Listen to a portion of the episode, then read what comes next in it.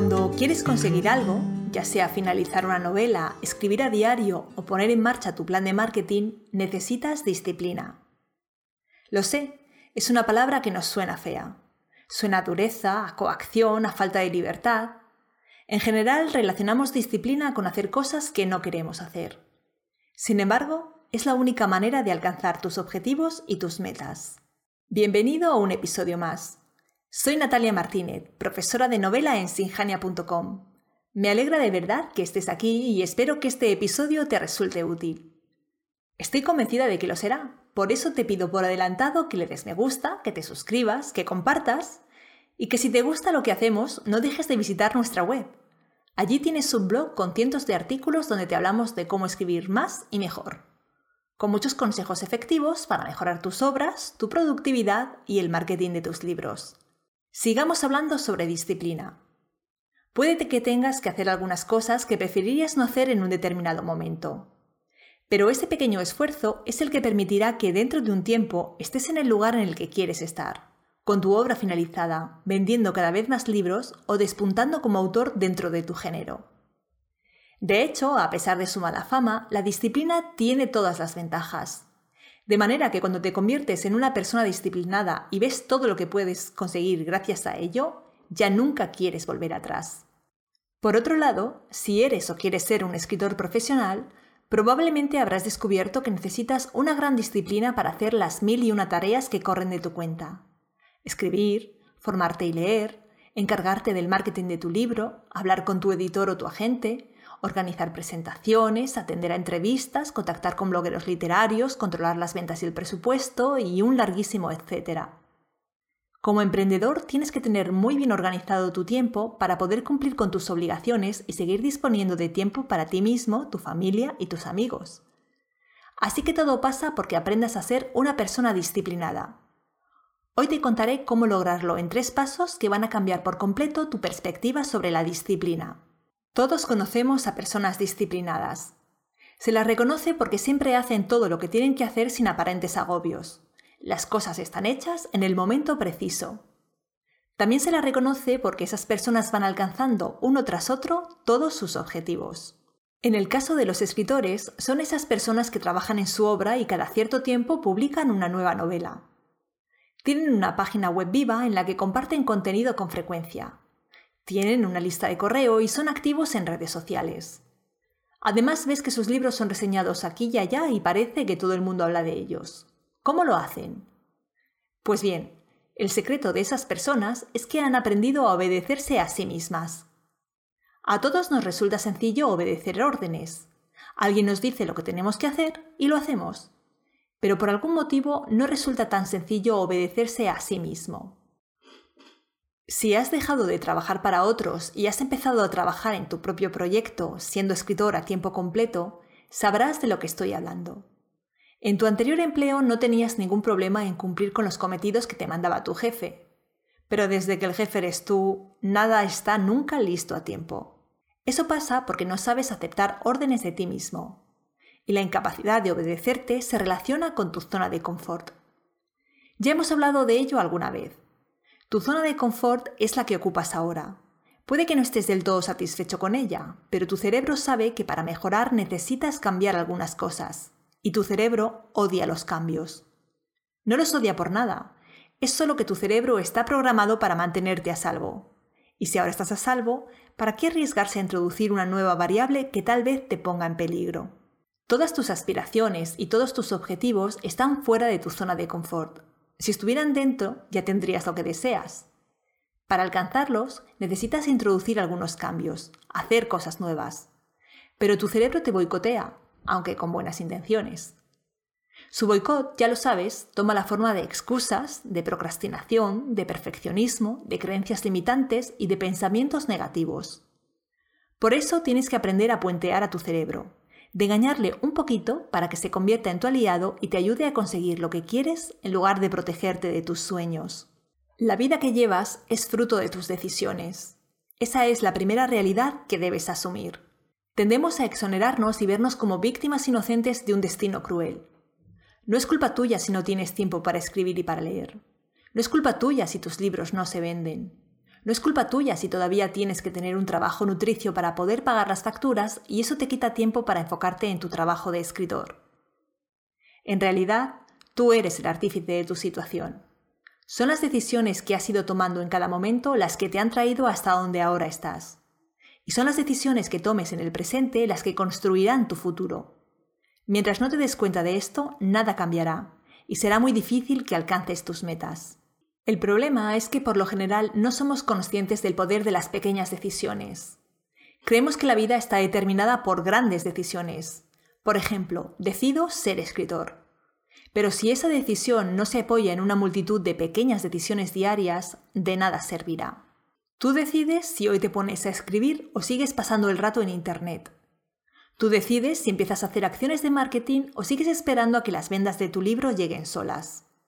Tú decides si te formas o sigues permitiendo que tus dudas crezcan. Tú decides. Decides cada día y tus decisiones moldean tu presente y determinan tu futuro. Ten muy clara tu meta y toma cada día las decisiones que te van a acercar a ella. Debes saber que la disciplina crea momentum. Tomar hoy la decisión de dejar a un lado el móvil con sus mil tentaciones en forma de blogs y redes sociales y ponerte a escribir puede resultar difícil. Esa dificultad proviene de que probablemente tu rutina sea pasar el rato con el móvil. Lo haces tan a menudo que has adquirido momentum. Es decir, dejas que la inercia de lo que para ti es habitual en tu día a día te arrastre. En cambio, si un día tomas la decisión de emplear el tiempo que pasas con el móvil en trabajar en tu novela, estarás creando una nueva inercia. El primer día te costará, pero si tomas esa misma decisión durante siete días, verás que el octavo te resulta mucho más fácil. Habrás cambiado de inercia y adquirido momentum. Tienes momentum cuando las cosas fluyen, cuando es como si una corriente te arrastrara sin que tú tengas que poner demasiado de tu parte. Seguro que ahora ya hay un montón de aspectos de tu vida en los que tienes momentum. Pueden ser cosas positivas, como hacer deporte, o negativas, como trasnochar. Por lo general son aquellas cosas en las que has establecido rutinas, sea para bien o para mal. Por eso es tan importante ser consciente del poder de las pequeñas decisiones del día a día. Recuerda que tú, y nadie más que tú, tienes poder sobre tus decisiones y acciones. Cuando decides hacer algo y perseveras en ello durante un tiempo, hay quienes apuntan a que son necesarios 28 días, adquieres un hábito, y cuando algo se convierte en un hábito, ya no te cuesta nada realizarlo. Ya no será necesario que tomes cada día la decisión consciente de hacerlo, porque estará dentro de tu zona de confort. Tu cerebro te dará luz verde porque no implica ni un cambio ni una novedad, y así no habrá excusas ni pensamientos limitantes.